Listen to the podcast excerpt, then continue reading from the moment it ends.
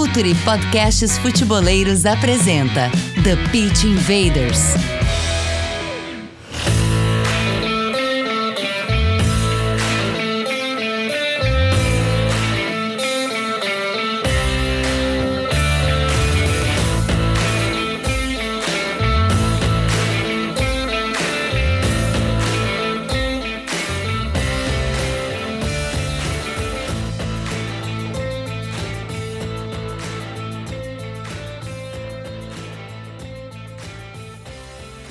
Olá, futeboleiros! Olá, futeboleiras! Futuri Podcasts apresenta The Pitch Invaders, episódio 298, sempre falando de maneira profunda e séria sobre o jogo, há quase 300 episódios.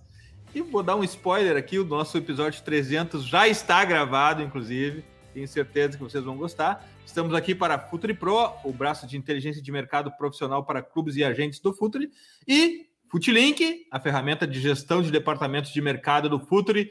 Todos os jogadores de futebol do Brasil, todos masculino, todos feminino, monitoramento, processo de análise, contratação, processo de dispensa, time sombra, dados de todos os campeonatos de base do Brasil. O todos aqui não é metáfora, é literal. Níveis de licença diferenciado para analistas e cargos de gerenciamento, transparência, segurança, sigilo, controle e ainda potencialize a venda dos seus atletas com o nosso mercado de transferências online exclusivo, seu clube conectado com o mundo, Futilink, o futuro esportivo e financeiro do seu clube passa por aqui. Temos configurações de licenças que adaptam à sua necessidade, orçamento e ambição. Mande e-mail para contato@futuri.com.br e instale hoje mesmo configurações básicas gratuitamente. E nosso patrocinador master, OneXBet, a maior casa de apostas do mundo. Meu nome é Eduardo Dias, estamos no ar em mais uma invasão futeboleira. Dali Gabriel, 120 mil no YouTube e o novo plano de assinaturas para lá, conta pra gente. Tudo bem, Edu? Bom estar tá aqui, mais um episódio. Quem acompanha é, pelo podcast, né, SoundCloud, Spotify e não está sabendo, a gente lançou agora mais recente um clube de membros, onde o pessoal vai ter mais vídeos totalmente exclusivos, lives onde a gente possa conversar mais sobre, sobre futebol. Então é tudo no youtube.com.br Futre. Quem está acompanhando direto no YouTube vai ter um botãozinho aqui embaixo da tela que o pessoal pode clicar. E aí você pode escolher o seu plano, quiser é, ajudar o Futre, se quiser, enfim, ter vídeos exclusivos, ter lives exclusivas, fica a seu critério, mas fica a sugestão, porque a gente vai ter muito conteúdo legal, para além das análises coletivas que a gente faz dos times, dos jogadores individualmente, mas também alguns detalhes táticos envolvendo é, por que uma saída de bola com o zagueiro tem que ser o zagueiro tem que ser bom na saída de bola. A gente vai explicar um pouco mais sobre isso. O que, que significa de fato a amplitude, para que, que ela serve, é, qual é o objetivo dos treinadores. Enfim, vai ter muito conteúdo legal por lá. E quem quiser é, se inscrever, tornar-se um membro é bem fácil. E é só clicar no botãozinho aqui embaixo no YouTube ou youtube.com/futuri para quem estiver acompanhando os agregadores de podcast. Mas bora para mais um que o tema é muito bom. É um tema que eu estou muito curioso para falar um pouquinho mais, porque já está chamando muita atenção, ainda mais nesse período sem futebol europeu, Edu. Antes de falar sobre o tema de hoje, só voltar um pouquinho para dizer que eu passei hoje no canal do Futuro no YouTube para ver uh, uma análise completa do The Man of the Season, Davidson. Grande jogador, tá todo lá. Bacana demais. Bom, vamos entrar no que interessa, não que não interesse, mas na, no, no, porquê estarmos aqui hoje. Que prazer receber aqui no Futa. Na verdade, até a gente já fez uma live no LinkedIn falando sobre a nova indústria do futebol, mas aqui no TPI é a primeira vez. Diogo Cocho, consultor, e seja bem-vindo, Diogo. Obrigado por estar aqui conosco. Cara, obrigado pelo convite, Edu, Gabriel. Sempre um prazer falar com vocês e com, com toda a galera que acompanha vocês aqui. Invaders, vamos invadir a MLS na era Messi.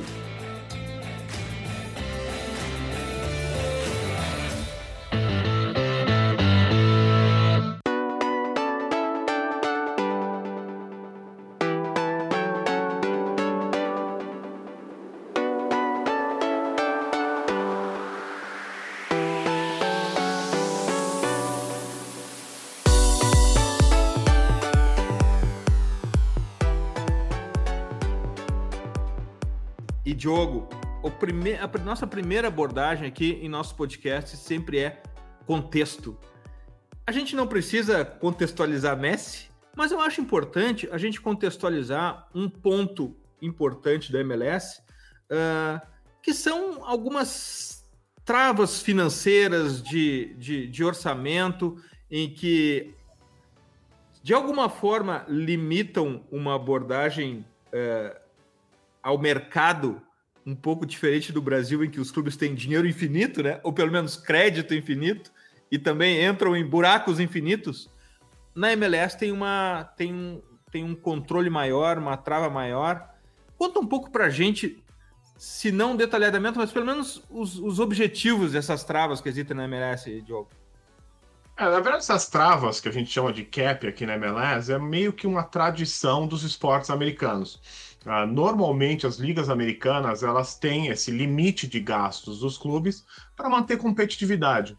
O americano ele não entende um campeonato ou um esporte que ele comece o, o ano ou uma temporada ou uma, uma era que ele não possa ganhar, que ele não possa nem participar. Ah, como acontece em várias ligas do mundo. Quer dizer, tem algumas, várias ligas, ou a grande maioria das ligas do mundo tem lá dois, três, quatro, cinco times que podem ganhar a liga e o resto apenas participa ou briga uh, ah, para não cair. O americano não entende o esporte dessa forma. Ele torce para ganhar. Então ele tem que ter a possibilidade de ganhar. E a única forma que você tem de manter 20 clubes, 30 clubes como a, a como a MLS com a capacidade de ganhar é quando você limita os gastos ou controla os gastos para que todo mundo tenha mais ou menos a mesma capacidade para crescer.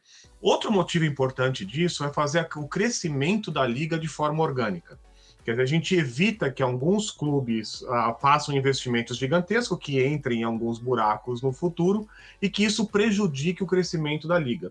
Várias ligas do mundo surgiram, o último caso foi a Liga Chinesa, mas já existiram outros casos no mundo, a gente pode passar tarde aqui falando de, uh, desses casos, onde houve um investimento, seja governamental, seja de algum clube, de algumas empresas, de alguns grupos, de dentro ou de fora, uh, faz o crescimento da liga, faz o crescimento de alguns clubes, aquilo não acontece o investimento, eles quebram, entram no buraco e o negócio acaba.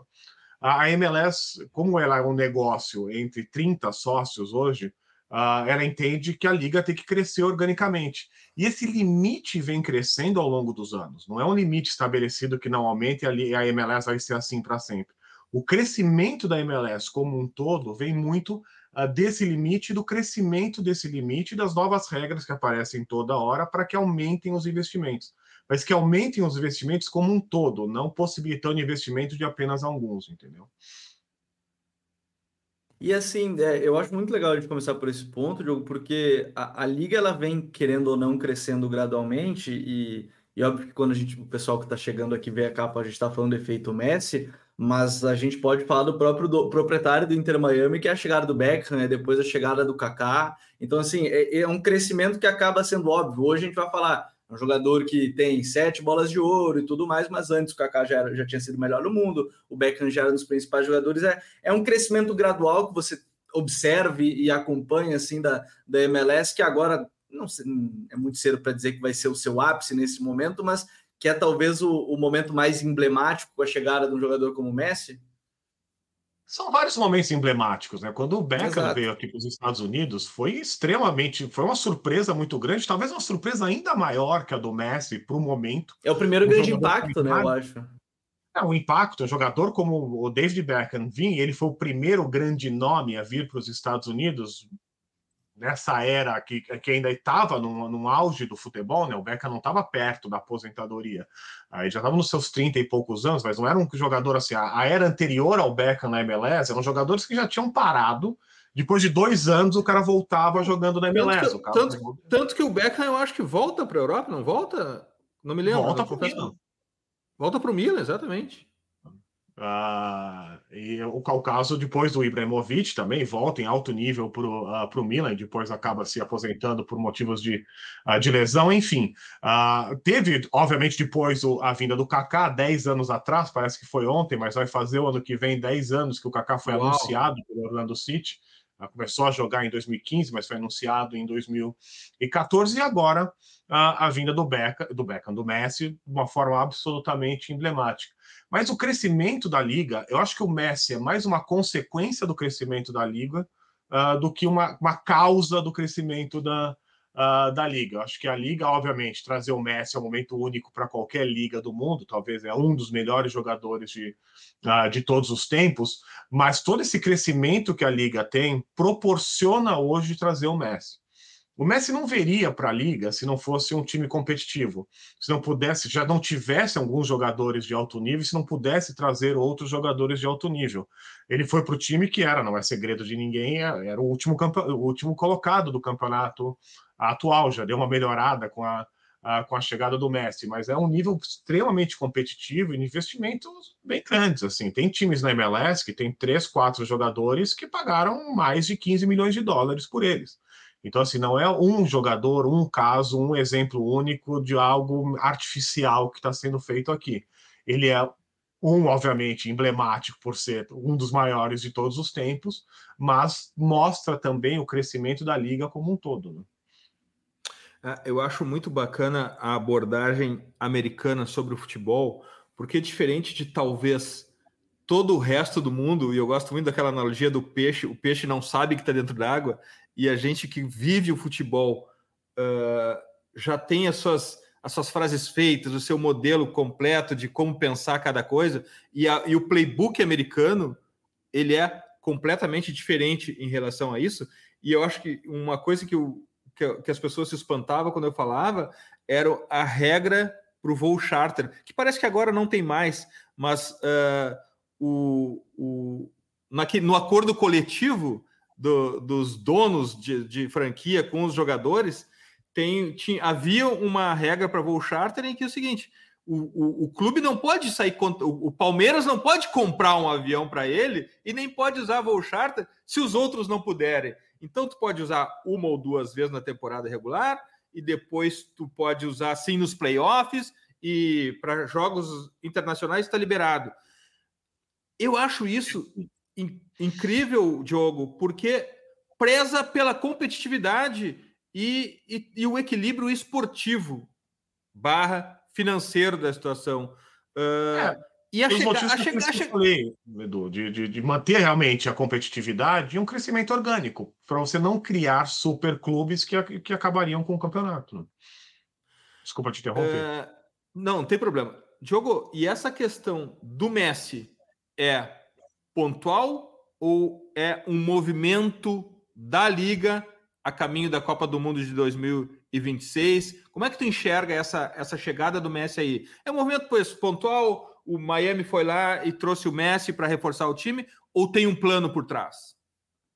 Ah, assim, bom, Falar que o Messi não é pontual é até ofensivo, porque é óbvio que é pontual. Ele é o maior jogador do mundo. Então, assim, não tem como você dizer aqui que, ah, não, vários outros Messis vão vir para outros times, porque não tem como, não tem outro Messi, uh, infelizmente.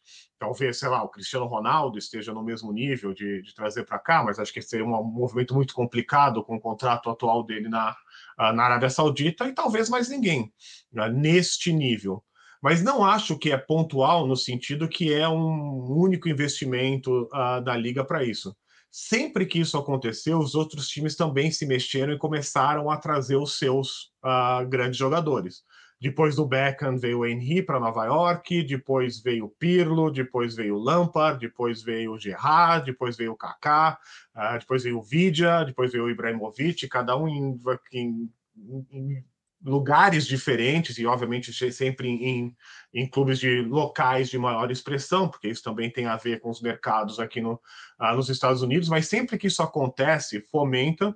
E pelas informações que eu tenho de mercado aqui nos Estados Unidos, outros clubes estão se mexendo também.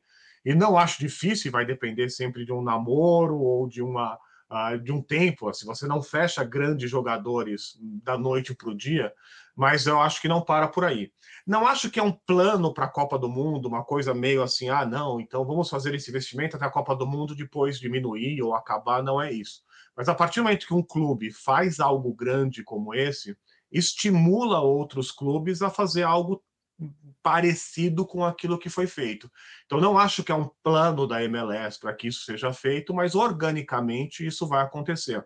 Seja com jogadores consolidados, ou seja com alguns clubes, a estratégia, também informação do mercado, é que assim, cara, para a gente não interessa ter um Messi. mas a gente precisa montar um time absolutamente competitivo que possa ganhar do time do Messi sem ter o Messi. Porque o futebol não é feito de um ou dois ou três jogadores. A partir do momento que você faz um elenco super equilibrado, com uma qualidade uh, alta, você ganha de times com o Messi. Então, acho que tem clubes que vão investir bastante para equilibrar mais o seu elenco e distribuir as peças de maneira uh, diferente, e clubes que vão atrás de super jogadores, sim. Eu acho que isso deu uma sacoalhada no mercado aqui no, uh, nos Estados Unidos, que a gente vai ver isso acontecendo nos próximos meses e no próximo ano. É legal que se a gente pegar a própria comparação que o, que o Diogo fala da questão de, do time do Messi, se a gente pegar na NBA, você tem. Se fosse tão fácil, era o time do LeBron ganhando praticamente todos os anos e os times montam times, o Curry, enfim, Kevin Durant, esses caras conseguem ganhar, né? Agora o Denver Nuggets mas, também. Não ganhou todos os anos, né? Ele ganhou vários, mas ele não ganhou todos. Aliás, ele perdeu. Exatamente. Ah, Exatamente. Então, no, no final das contas, acaba sendo esse ponto. E aí eu queria entrar justamente nessa, nessa parte, Diogo, porque para os outros clubes, é, eu, eu, gostei que você falou, trouxe esse ponto. Ah, talvez o clube não queira ter o Messi, mas ter o Messi na liga, talvez para esse clube seja muito importante. Acho que isso é uma matéria do The Athletic essa semana sobre, se eu não me engano, era o Portland Timbers. Eu não vou lembrar qual era o clube que a, a venda de ingressos para os jogos aumentou horrores porque tinha um jogo contra o Inter Miami e naquele jogo, aquela partida específica, a, a revenda de ingressos ia ser muito maior. Mas ao mesmo tempo que para o clube ele não precisa ter o Messi, ter o Messi na própria liga já aumenta o impacto de uma maneira muito grande, indiretamente e às vezes diretamente, dependendo, claro, obviamente, do jogo entre as duas equipes de jogo. Isso é normal, isso aconteceu na França com a chegada do Messi, do Neymar, e é um uhum. movimento que eles fizeram com o Mbappé também, que obviamente já estava na Liga Francesa, ele é francês, mas foi um movimento do Mônaco para o uh, PSG. Cara, a Liga Francesa não passava no Brasil, a Liga Francesa não passava nos Estados Unidos, não passava em muitos lugares do mundo, era uma liga, assim, talvez, sim, menos expressiva que a MLS mesmo. Acho que a MLS, se bobear, passava em mais lugares do que a Liga Francesa antes disso. Chegada de Neymar, chegada de Messi, chegada de grandes jogadores, faz a Liga crescer. Isso é extremamente importante para o PSG, mas extremamente importante para todos os times da Liga uh, francesa. Claro que existe esse movimento, claro que existe esse movimento de ingresso. O número de assinaturas da, uh, da Apple vem crescendo bastante. Ainda não assinaturas pagas, eu não acredito muito que as assinaturas pagas estão crescendo assustadoramente.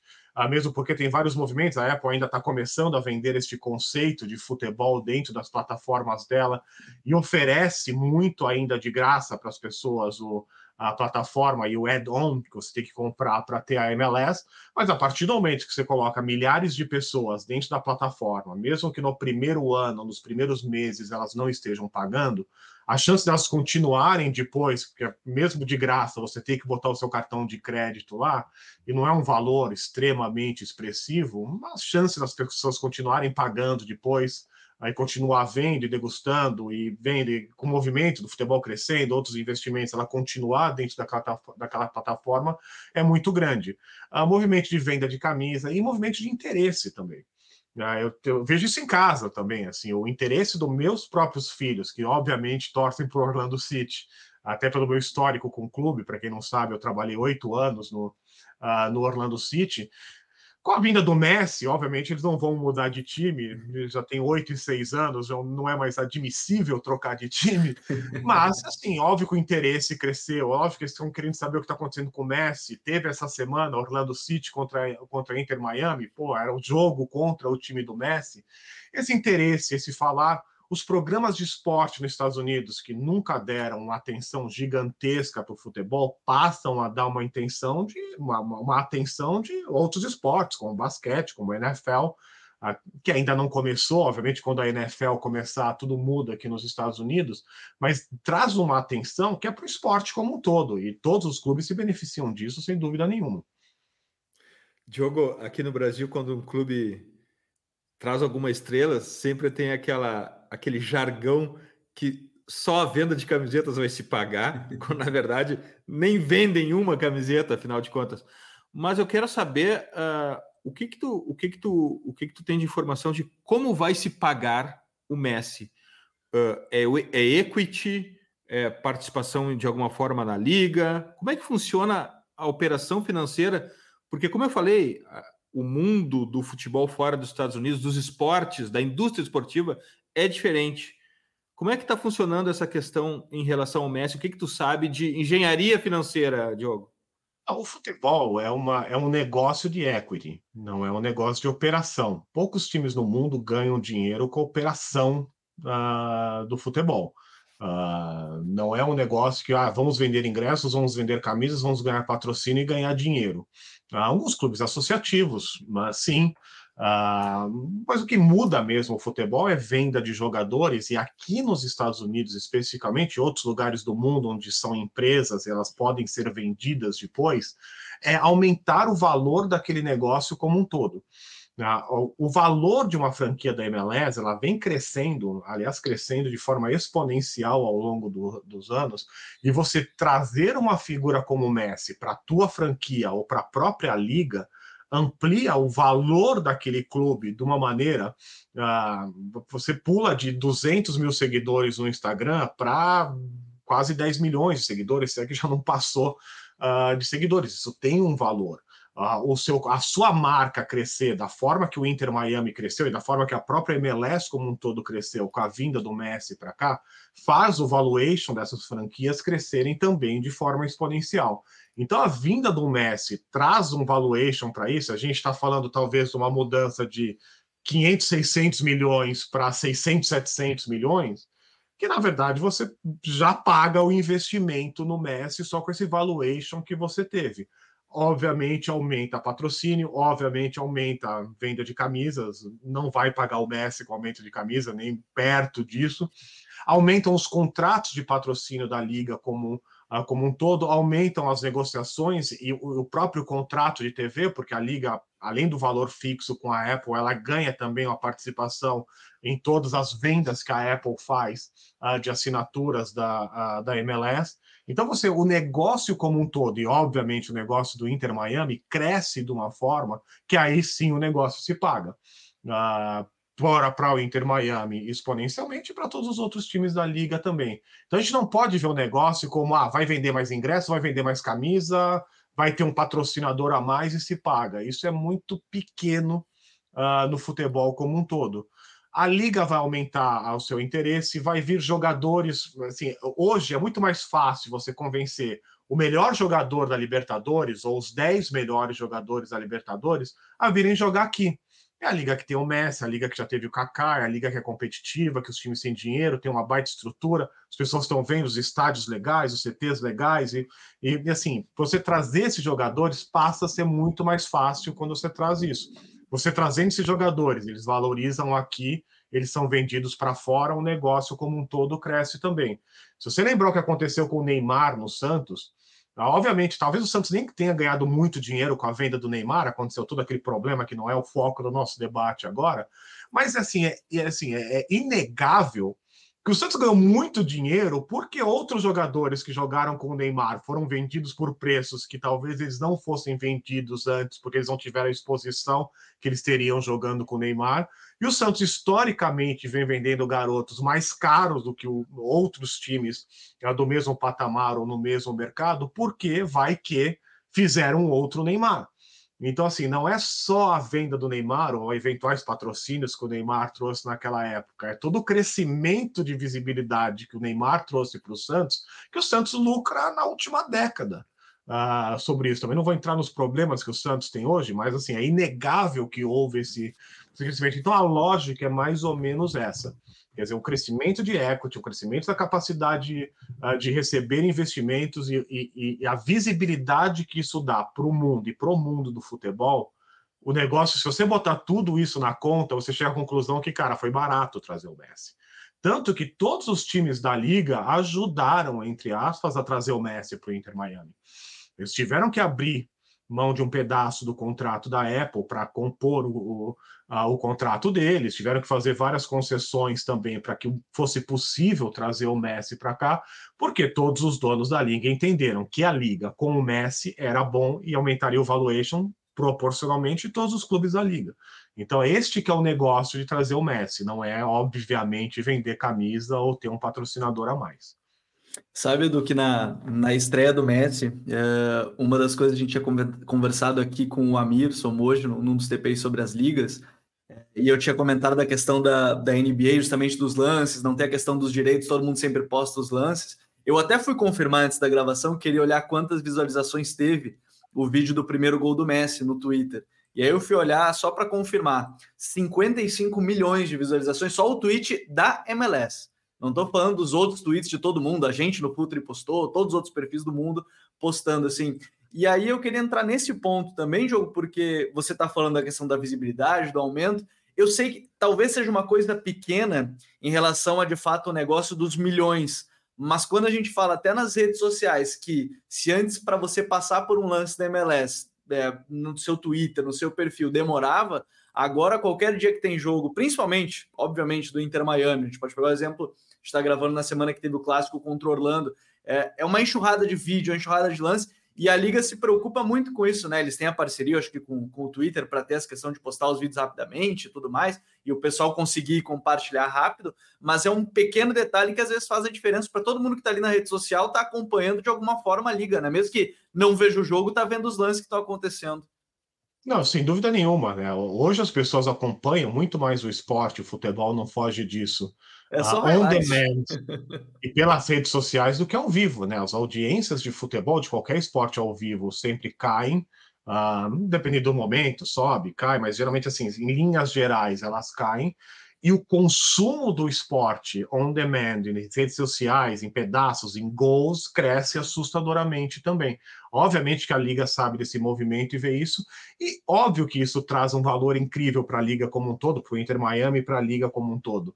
Então, isso faz uh, o, o, valor do investimento como esse, por isso que existe um esforço da liga para trazê-lo para cá.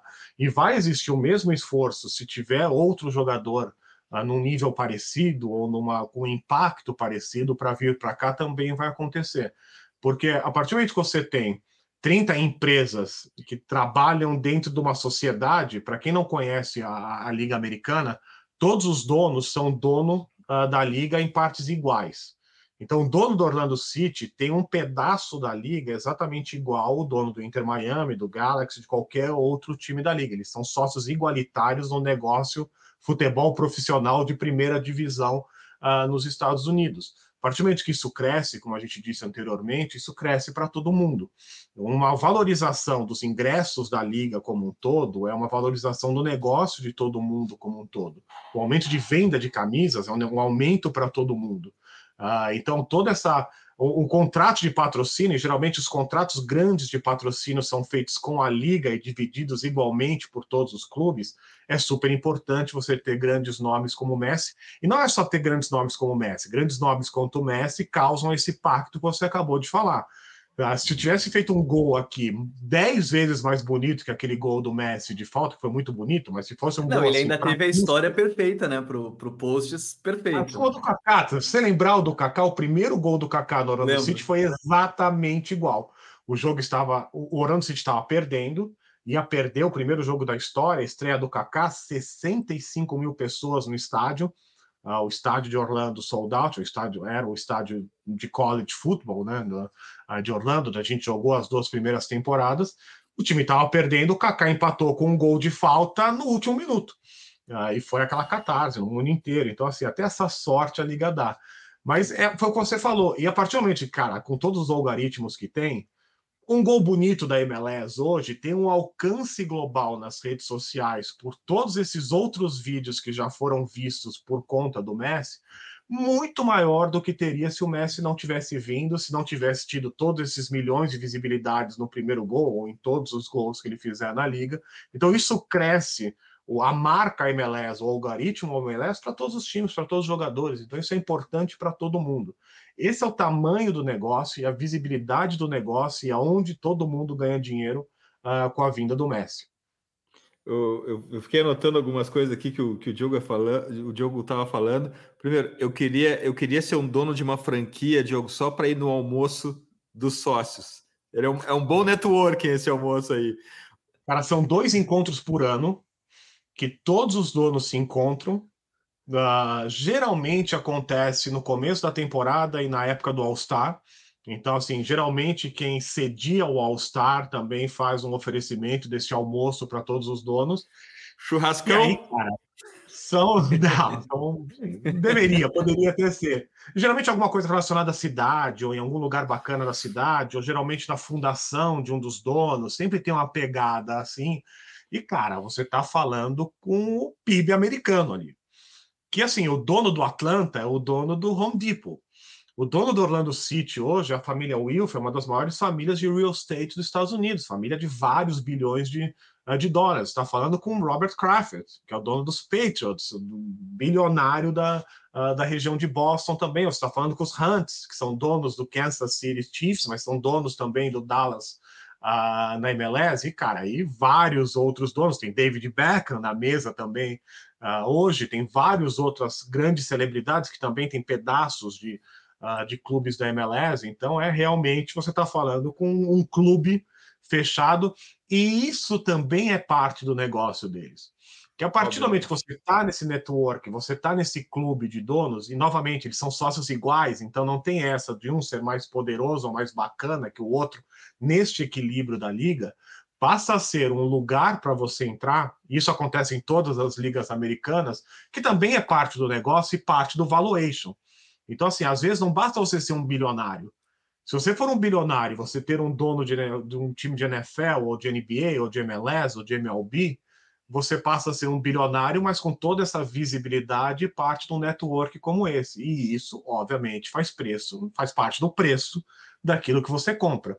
O, a família Wilf, quando comprou do Flávio Augusto da Silva o Orlando City, ela estava vendo uma possibilidade de negócio que cresce em equity, mas ela estava vendo também todo o poder local na Central Florida que dá você ser dono do Orlando City e, obviamente, fazer parte desse clube que a gente estava comentando agora. Então, é um negócio para uma família de bilionários que é quase no-brainer. Você tem que ter uma coisa como essa, entendeu?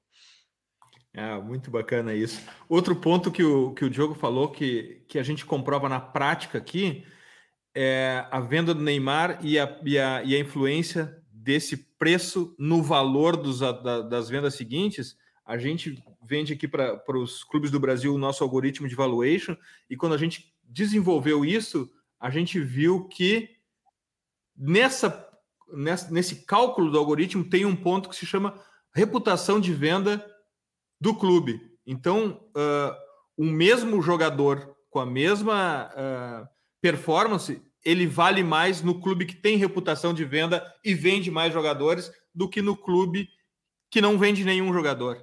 Então, isso é uma construção também, e os clubes que sacam isso acabam ganhando mais dinheiro. Mas eu, eu tenho que me conter aqui para não uh, transgredir os limites da, da, do Messi Effect e falar só sobre MLS, porque é, é, é, um objeto de estudo muito atento da, porque eu também sou um desses assinantes da Apple aí, é, desde antes do Messi, hein? Desde antes do Messi. Uh, e, e, e, procuro sempre aprender muito com a MLS. Uh, e eu tenho visto, Diogo, principalmente recentemente, algo que não acontecia antes, uma, uma uma, uma diferença técnica acima dos times do México. Tem notado isso? Isso é, é pontual, é aleatório, é uma evolução? Como é que tem sido esse, essa curvinha aí de crescimento em relação ao principal, os principais adversários ali de perto, que é o México, que tem uma grande cultura de futebol? Edu, quando eu cheguei aqui nos Estados Unidos, há quase 10 anos atrás, a Liga do México e os times do México estavam anos-luz em termos de qualidade e resultado dos times da MLS. Assim, era quase uma judiação a gente jogar contra os times do México, porque era porrada toda hora, assim. Cara, isso não acontece mais, ao ponto de o último campeão, não, não último, penúltimo campeão da, a, da Champions League da CONCACAF, o time que representou a, a CONCACAF no último Mundial, foi o Seattle Sounders, da MLS. Uh, se você pegar a tabela da Leagues Cup, que está acontecendo nesse exato momento, que é uma competição entre os times da MLS e os times da Liga Mexicana, se você pegar os times que já avançaram agora para as oitavas de final, a grande maioria, mas assim, a, a maioria estourada dos times são times da MLS. Ah, o Orlando City eliminou uh, times mexicanos antes de pegar o Inter Miami ser eliminado essa semana. Só que se você pegar naqui da parte do, do, do, do, leste dos Estados Unidos, com alguns times do México, foi quase de lavada. Uh, assim, os times mexicanos foram quase varridos. No, do lado oeste, um pouquinho menos, mas também já os times americanos passando com mais, com mais folga. Hoje, se já não jogam de igual para igual, os times da MLS já estão passando em termos de qualidade os times mexicanos. E para quem não conhece a Liga Mexicana, sempre foi uma liga que tradicionalmente investiu muito dinheiro. É uma liga rica, uma liga que traz jogadores da Europa e não é de hoje, que traz jogadores da, da América é do jogo. Sul e não é de hoje também. Tanto, tanto que não vemos jogadores mexicanos na Europa. E não é por questão de qualidade, é porque eles ganham muito bem eles lá. Ganham bem lá, é uma liga muito forte e já está competindo. Seleção americana, que apanhava da seleção mexicana historicamente, passou a ganhar também da seleção uh, mexicana e com, de forma bastante. Tudo bem, perdeu esse ano o jogo na. Uh, quer dizer, nem, nem jogou esse ano, na verdade, né? A seleção americana acabou sendo eliminada na semifinal da, uh, da Copa Ouro, mas assim, frequentemente vem ganhando da seleção mexicana também, coisa que não acontecia antes. Você já vê jogadores americanos, isso é um efeito da MLS, isso é uma coisa que a, a vinda do Messi potencializa também, com mais pessoas praticando esporte, mais, mais investimento, maior crescimento. Pô, quando eu era garoto, eu não sou tão velho assim, vou fazer 47 anos, você não via jogador americano na Europa, você não via jogador americano jogando lugar nenhum. Talvez o Lalas jogou no Perúdia, se não me engano. O Donovan, que é o, grande estrela da, antes dessa era americana, jogou em algum time inexpressivo lá na, na, na, Inglaterra, se não me engano, na Bélgica, e era isso. Hoje você vê americano no Barcelona, na Juventus, na Roma, o camisa 10 do Chelsea, até pouco tempo, era um, um americano. Ele, o Pulisic foi transferido agora para. Bom, não lembro. Para o Milan. Para que time? Mas... Oi? Para o Milan. Para o Milan, obviamente, para o Milan. Uh, quer dizer, você vê um jogador americano sendo transferido do Chelsea para o Milan e vários outros exemplos. O melhor lateral direito do mundo é um canadense, Alfonso Davis, que era da MLS. Ele jogava no Vancouver Whitecaps. Ele é, ele foi refugiado de Gana, se não me engano, cresceu no Canadá, jogou na, nas categorias de base do Vancouver e foi para a Europa e hoje é um dos melhores laterais direitos do mundo. Então a qualidade vem crescendo muito aqui, e é uma liga que não só está fazendo frente como a Liga Mexicana, mas como vai fazer frente para outras ligas do mundo também. A gente não pode esquecer que a gente vai ter uma Copa América aqui em 2024, que vai fomentar ainda mais esse movimento do futebol. A gente tem um Mundial de Clubes vindo para cá, aquele Mundial de Clubes grande, com vários times do mundo, em 2025. A gente tem uma Copa do Mundo vendo em 2026 e a gente tem uma Olimpíada vindo para Los Angeles em 2028, que também não deixa de ser uma competição de futebol uh, muito expressiva. Então, os Estados Unidos vão viver nos próximos cinco anos o que mais do que o Brasil viveu naquela década também de Copa do Mundo e uh, Copa América e, e, e, Olimpíadas. Então, todo assim, o, a liga do jeito que está hoje, já tendo o Messi, todo esse movimento que a gente está conversando agora, a gente está cinco anos de, cara, quatro competições importantíssimas do mundo do futebol acontecendo aqui. Então, esse crescimento que o Messi traz agora e que a Liga já vem fazendo há 30 anos, vai ter um salto ainda maior que vai jogar a Liga para uma das melhores do mundo, sem dúvida nenhuma. Até um ponto legal nisso, porque agora vão ser esses, esses anos sequentes aí, como o Diogo falou, de, de competições grandes que envolvem futebol, Diogo.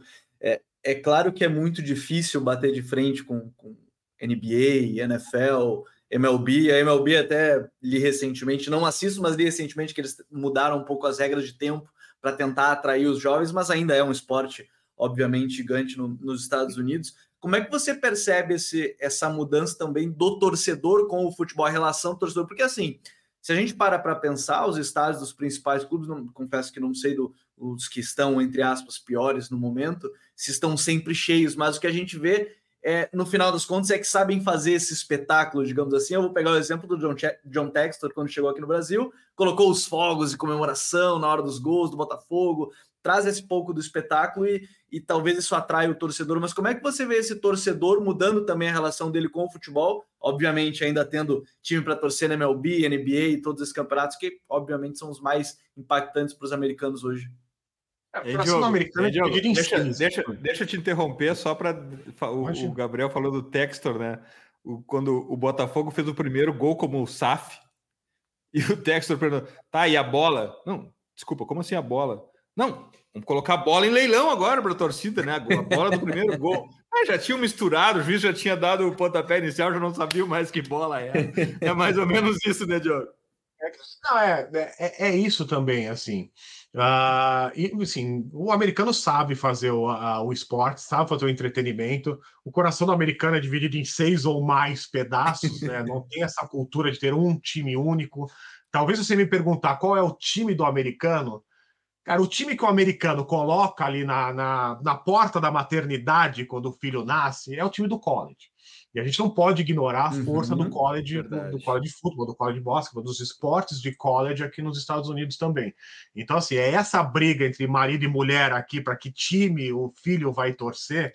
Normalmente é para que vocês não foram para o mesmo college, é para que college o filho vai torcer. Esse é, o, é, o, é onde pega mesmo.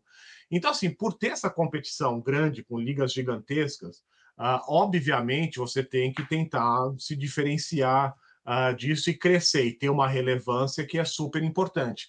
Mas se você for entender, uh, se você for ver, cara, a gente tem uma, tinha uma pesquisa na MLS, esse número é, é a última pesquisa, deve sair outra esse ano. Uh, na última pesquisa que, que a gente teve, a gente tinha 28 milhões de pessoas entre Estados Unidos e Canadá, que está falando de 320 milhões de habitantes. 28 milhões se diziam fãs de futebol da MLS. É, esses são, é, eram os números de fãs de MLS, pessoas que acompanhavam o futebol de liga MLS nos Estados Unidos, a de liga americana, da MLS nos Estados Unidos.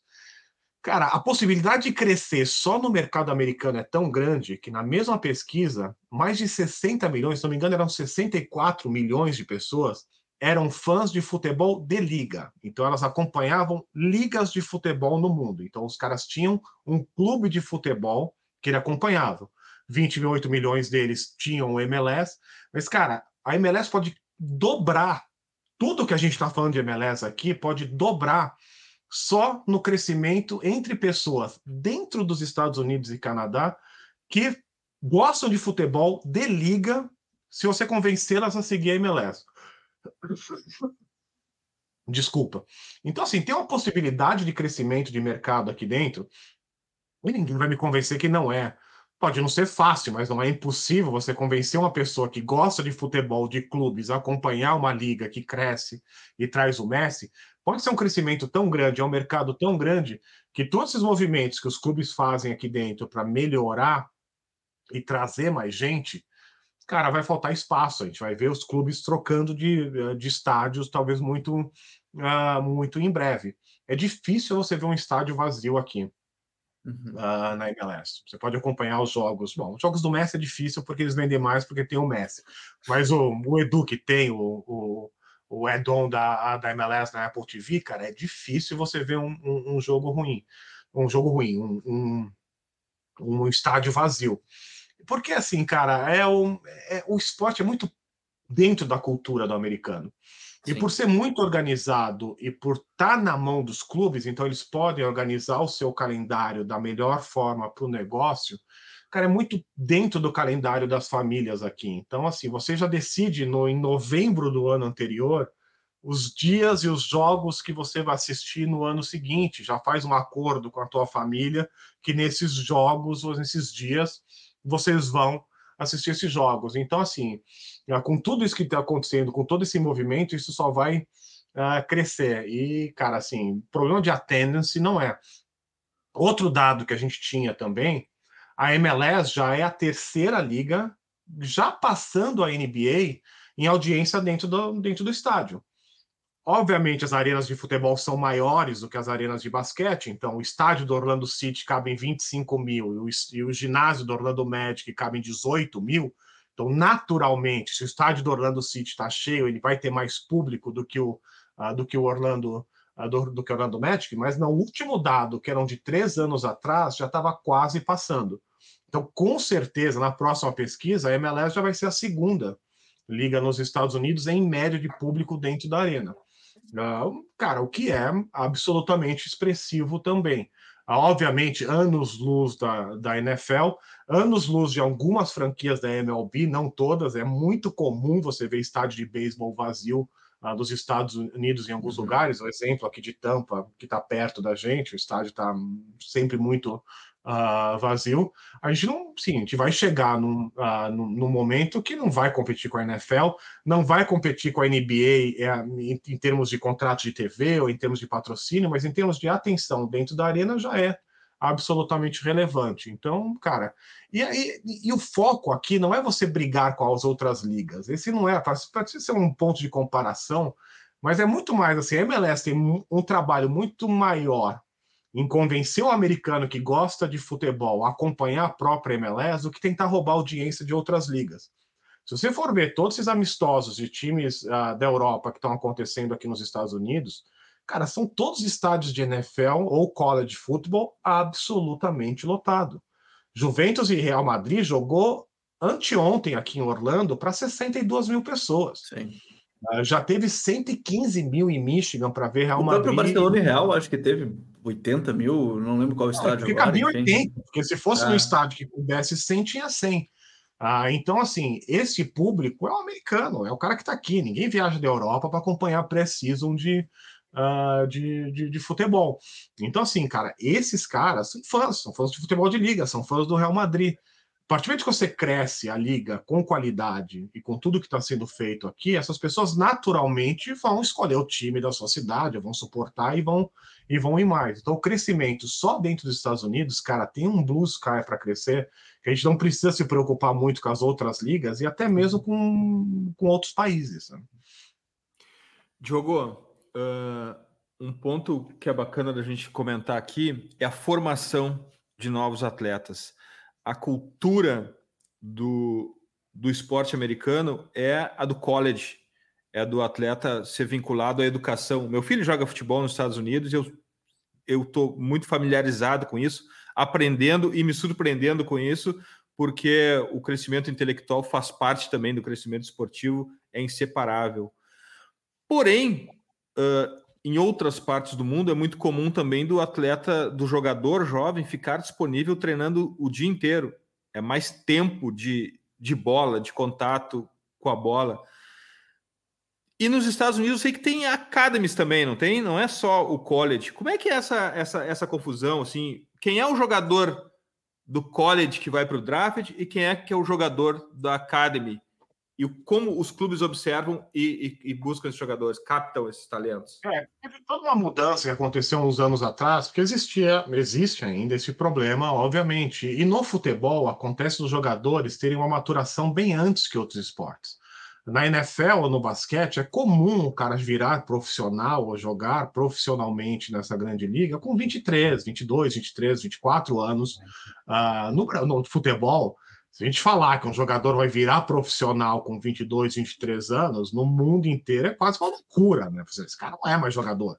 Se você pegar grandes nomes do futebol que começaram, que viraram profissional com 22, 23 anos, talvez você pegue um caso ou outro. Isso não acontece. Futebol, normalmente, o cara que é um fenômeno começa com 15, 16 anos a ser profissional, ou depois, talvez, com 16, 17, 18 já é assim uma, uma, uma aberração. Aqui nos Estados Unidos, o que acontece? O investimento em academy é gigantesco. E a diferença das academies de quando eu cheguei aqui há 10 anos e do jeito que estão hoje é da água para o vinho. Se você for nas estruturas dos times da MLS, principalmente, e outras academies que existem independentes aqui nos Estados Unidos, cara, não deixa a desejar para os melhores CTs uh, ah, do mundo do futebol, principalmente do, do, das categorias de base do, do mundo de futebol. Os Estados Unidos contratam treinadores, scoutings e, e, e pessoal técnico do mundo inteiro.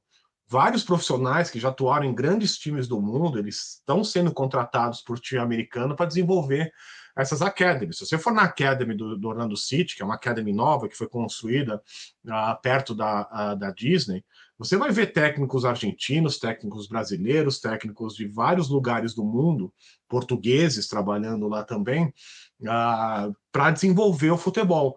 E com toda a nova regra que teve, os times podem investir. Esse jogador vai chegar na idade de ir para o college.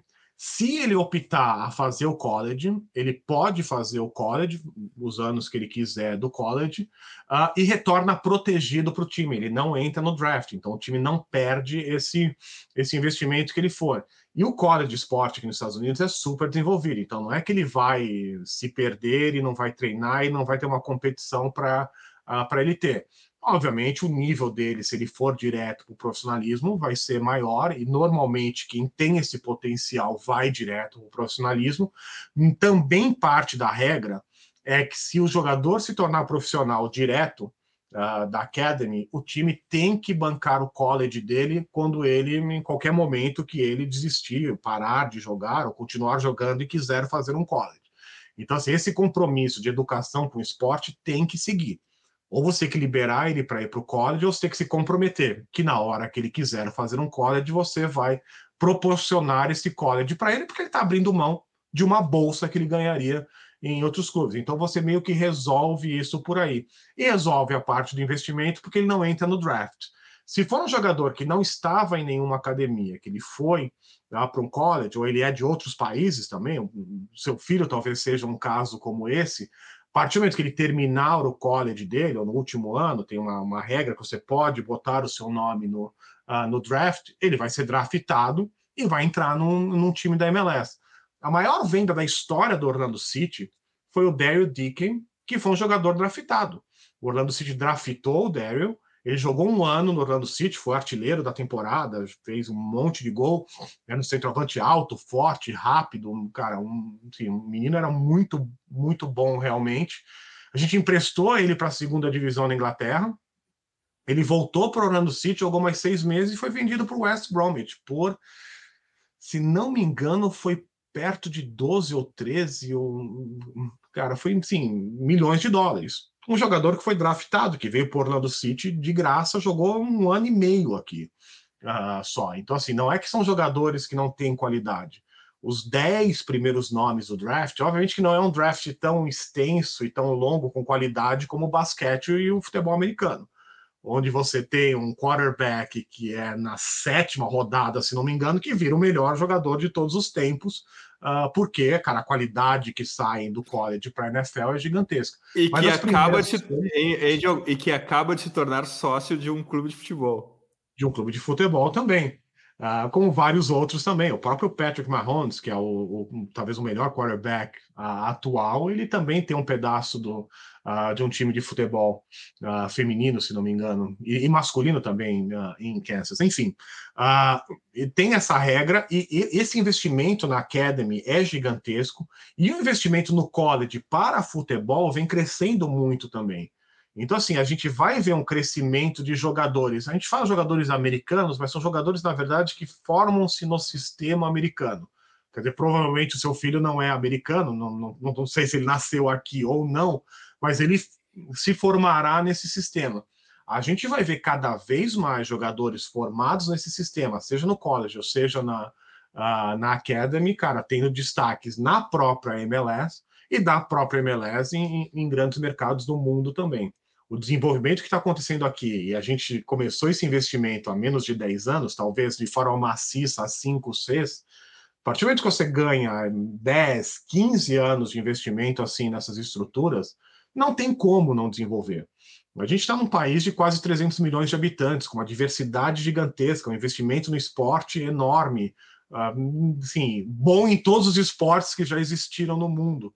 Porque agora, com o investimento que está tendo, com a visibilidade que está tendo, com o profissionalismo que está tendo em 15, 5, 10, 15 anos, não vai estourar uh, também. Uma frase que eu falo sempre dá polêmica, eu tenho certeza absoluta que eu, como disse, tenho 47 anos, se nada acontecer, Deus permitir, vou ver os Estados Unidos campeão do mundo.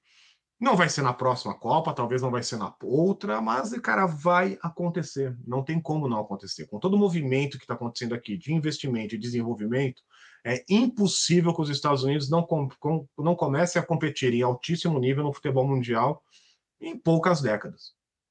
Hein, Gabriel? Tá pronto o corte para viralizar aí o, o podcast, ó. Diogo, um ponto, eu não vou, eu não vou deixar tu embora sem a gente também fazer uma, uma analogia uh, de certa forma, enviesada com certeza enviesada, que é com relação à janela de oportunidades do Brasil uh, com a nova com, no, com, com a nova negociação sobre os direitos de transmissão, mas também com a possibilidade de liga. E a gente vê que os clubes não têm essa abordagem que os owners das franquias americanas têm de negócio, de business, de não entender que ou é todos ou não é nenhum, porque não adianta nada, o Flamengo não vai jogar Champions League, o Flamengo sempre vai jogar todo ano contra os clubes brasileiros. Uh, é essa mentalidade, mas também não é uma mentalidade que vai alterar num toque de mágica, né? Essa mentalidade de business, ela vem do, do, do, do modo de ver do americano, da vida e do capitalismo e do dinheiro de, e do, do winner takes all, como é que tu vê esse momento do Brasil, até por essa tua experiência americana, Diogo?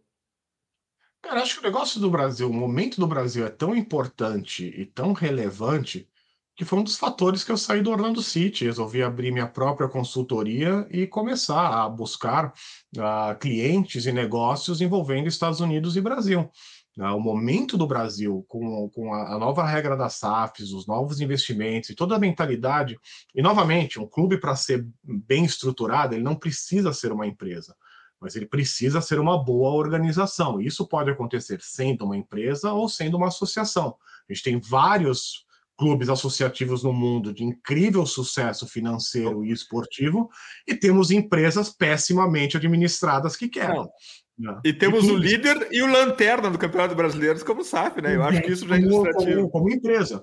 E temos associações do futebol brasileiro que são, cara, riquíssimas e têm um sucesso uh, absoluto. Não é uma regra, mas a regra é: você tem que ser bem administrado, você tem que ter pessoas profissionais tocando. Uh, e o momento do futebol brasileiro de profissionalismo, de investimento, cara, talvez seja um dos movimentos, junto com os Estados Unidos, mais interessantes no futebol mundial hoje. Uh, talvez esses investimentos gigantescos na Arábia Saudita hoje também chamam bastante atenção para profissionais como eu uh, no mundo do futebol, mas Brasil e Estados Unidos vivem momentos distintos, mas de muita oportunidade. Então eu vejo esse movimento que está acontecendo no Brasil, primeiro sem volta. Os clubes que não se profissionalizarem, novamente, se profissionalizar não significa se tornar uma empresa, mas se profissionalizar no caminho que o clube escolher é fundamental. Se não, deixa de existir. Ah, o Brasil não é como nos Estados Unidos, que você tem uma proteção de estar dentro de uma liga onde você não cai, onde você não some. O próprio sistema faz você ah, melhorar ao ponto de que se você tiver numa, num, no momento que você não consiga nem tocar o seu clube, aqui existem regras até da própria liga pegar o seu clube, como já aconteceu no passado remoto, até antes de eu chegar aqui, e vendeu para outro grupo o teu negócio para o negócio não acabar. O Brasil não tem este luxo uh, de essas proteções. Então, seu clube. É uma, é uma liga comunista. Essa MLS é uma liga comunista, Diogo.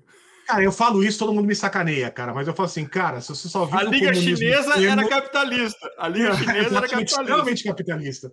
E não tem nada, poucas coisas no mundo mais comunistas do que uma liga profissional nos Estados Unidos. Não precisa nem ser de futebol. Ah, Agora sim, tá aí o corte, Gabriel. Agora sim a gente ah, o corte.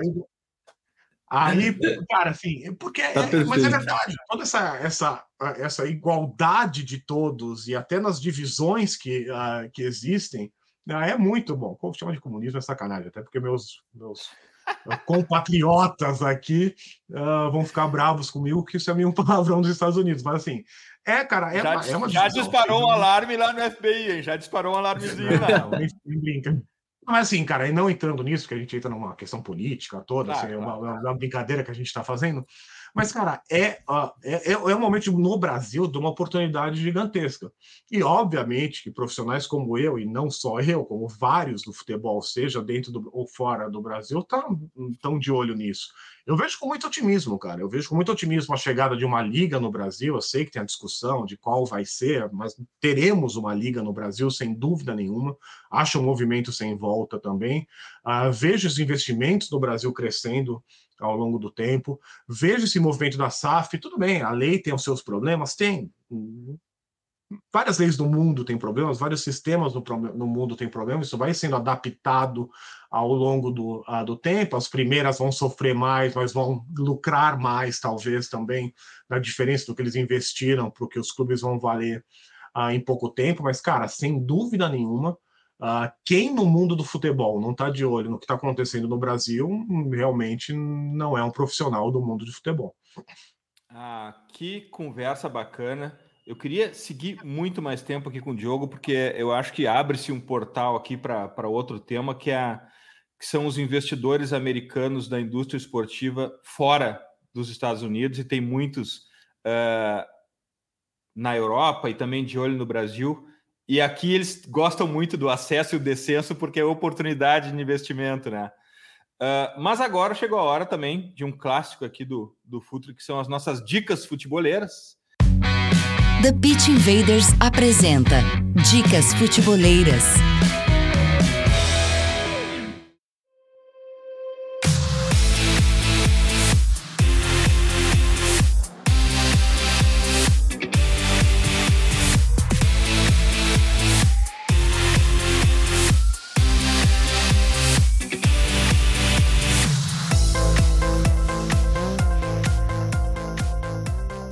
E a minha dica, minha dica, eu tenho duas dicas futeboleiras. Uma eu já tinha anotado, a outra me veio à cabeça durante a conversa, que é absolutamente comum aqui. Uh, a primeira dica tem tudo a ver com o tema desse episódio, mas eu já vou lançar um disclaimer aqui de que eu não concordo muito com a abordagem, mas eu acho muito importante a discussão, que são a, que é a invasão das Kardashians no futebol e a gentrificação dos estádios. Será bom ou ruim termos as Kardashians frequentando estádios?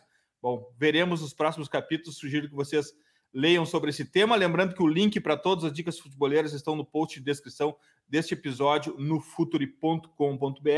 E eu queria também deixar minha última, a segunda dica, que é um livro chamado Net Gains. Talvez eu já tenha dado essa dica antes, que é a revolução analítica do futebol ao longo da sua história pelos olhos de um americano Ryan O'Hanlon está na Amazon. Eu mando o link aqui, que é uma. Eu gosto muito da visão americana sobre futebol, exatamente pelo que eu falei durante o episódio. Uh, nós estamos, nós, os peixes aqui, não sabemos que estamos dentro da água e quem olha de fora consegue trazer, principalmente, perguntas diferentes. Então, são essas minhas dicas futeboleiras. Gabriel, tua dica futeboleira? Vou com duas também. Uma entrevista no The Athletic do Beckham, é, que fala sobre a contratação do Messi e, e, fala que ele teve o mesmo sentimento quando o telefone tocou na madrugada, né? Quando ele pisou em Wembley, quando ele pisou em Old Trafford, que ele disse que ele, ele mentalmente com ele mesmo, né? Falou que consegui vencer a competição para contratar o melhor jogador de todos os tempos. Palavras do Beckham, entrevista bem legal no The Athletic. E a outra me veio também quando a gente começou a falar de college e tudo mais, que é a The Last Chance You a de basquete foi a que eu assisti, né? Tem a The Last Chance You de, de, de futebol americano, mas eu acompanhei mais a de basquete. É muito legal, muito legal, porque a gente fala de garotos que estão tentando reativar o seu sonho, recuperar algum momento. E a primeira temporada é muito legal porque acontece a pandemia, legal entre aspas, é ruim para os jogadores, que eles perdem um, um, um momento, não quero dar muitos spoilers, mas tem a, a pandemia em meio, tem a segunda temporada agora que é bem legal também. E eu acho que é uma série muito boa para entender também o quanto o college é gigante também no, nos Estados Unidos. E quando o Diogo falou, é muito legal ver isso, porque é rivalidade mesmo, é, é, é tudo nesse sentido. Então, ficam essas as duas dicas da semana. Graças, Gabriel. Até a próxima. Valeu, valeu, Jim. Valeu a todos que nos acompanharam. Mais um TPI. Até a próxima. Diogo, e a tua dica futeboleira? Cara, eu tenho duas dicas. A primeira, cara, para quem tem Netflix, não é de futebol, nosso futebol, mas de futebol americano, mas que mostra muito a grandeza do esporte nos Estados Unidos, da pressão e de, e de um bastidor que nunca foi mostrado antes, uh, que é a série The Quarterback na, na Netflix. Eu acho muito bacana.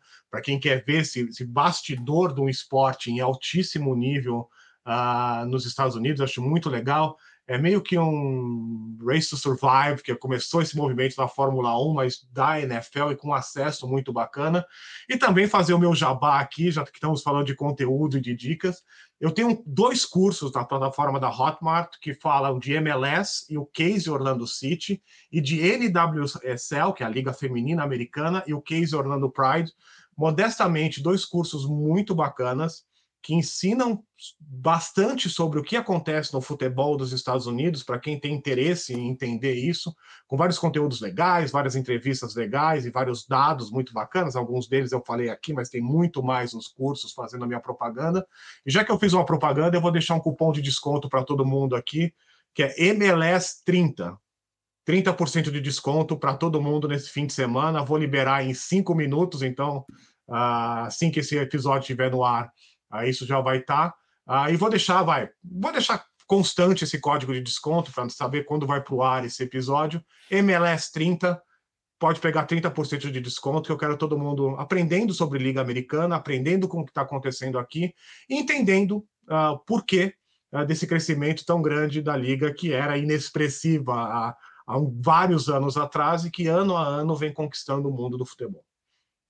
Diogo, a produção me avisou que, além dessa participação hoje no TPI, teve uma no LinkedIn que a gente fez no final do ano passado, e também teve uma participação tua num webinar de inovação no futebol em 2019, com o Tega, com o pessoal da Start, pessoal da IBM, que foi muito legal também.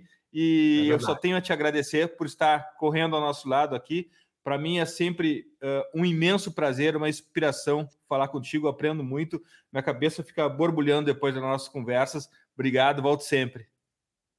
A gente, cara, é sempre um prazer falar, é sempre um prazer fomentar os negócios do futebol e do esporte uh, no Brasil. Eu sempre costumo dizer que quando eu comecei nisso, era de fato tudo mato há 23 anos atrás, 24 anos atrás. A gente não tinha nem livro de marketing esportivo, não tinha curso de marketing esportivo, não tinha universidades de, com marketing esportivo. E hoje a gente já tem tanta coisa e é sempre muito bacana conversar, fomentar e cara, trazer um pouco da nossa experiência para isso. Então, para mim é sempre um prazer. Agradeço você, Edu, agradeço você, Gabriel, e estou sempre à disposição de vocês. Futeboleiras, futeboleiros, nós somos o Futuri e temos um convite para vocês. Pense o jogo. Abraço e até a próxima invasão, The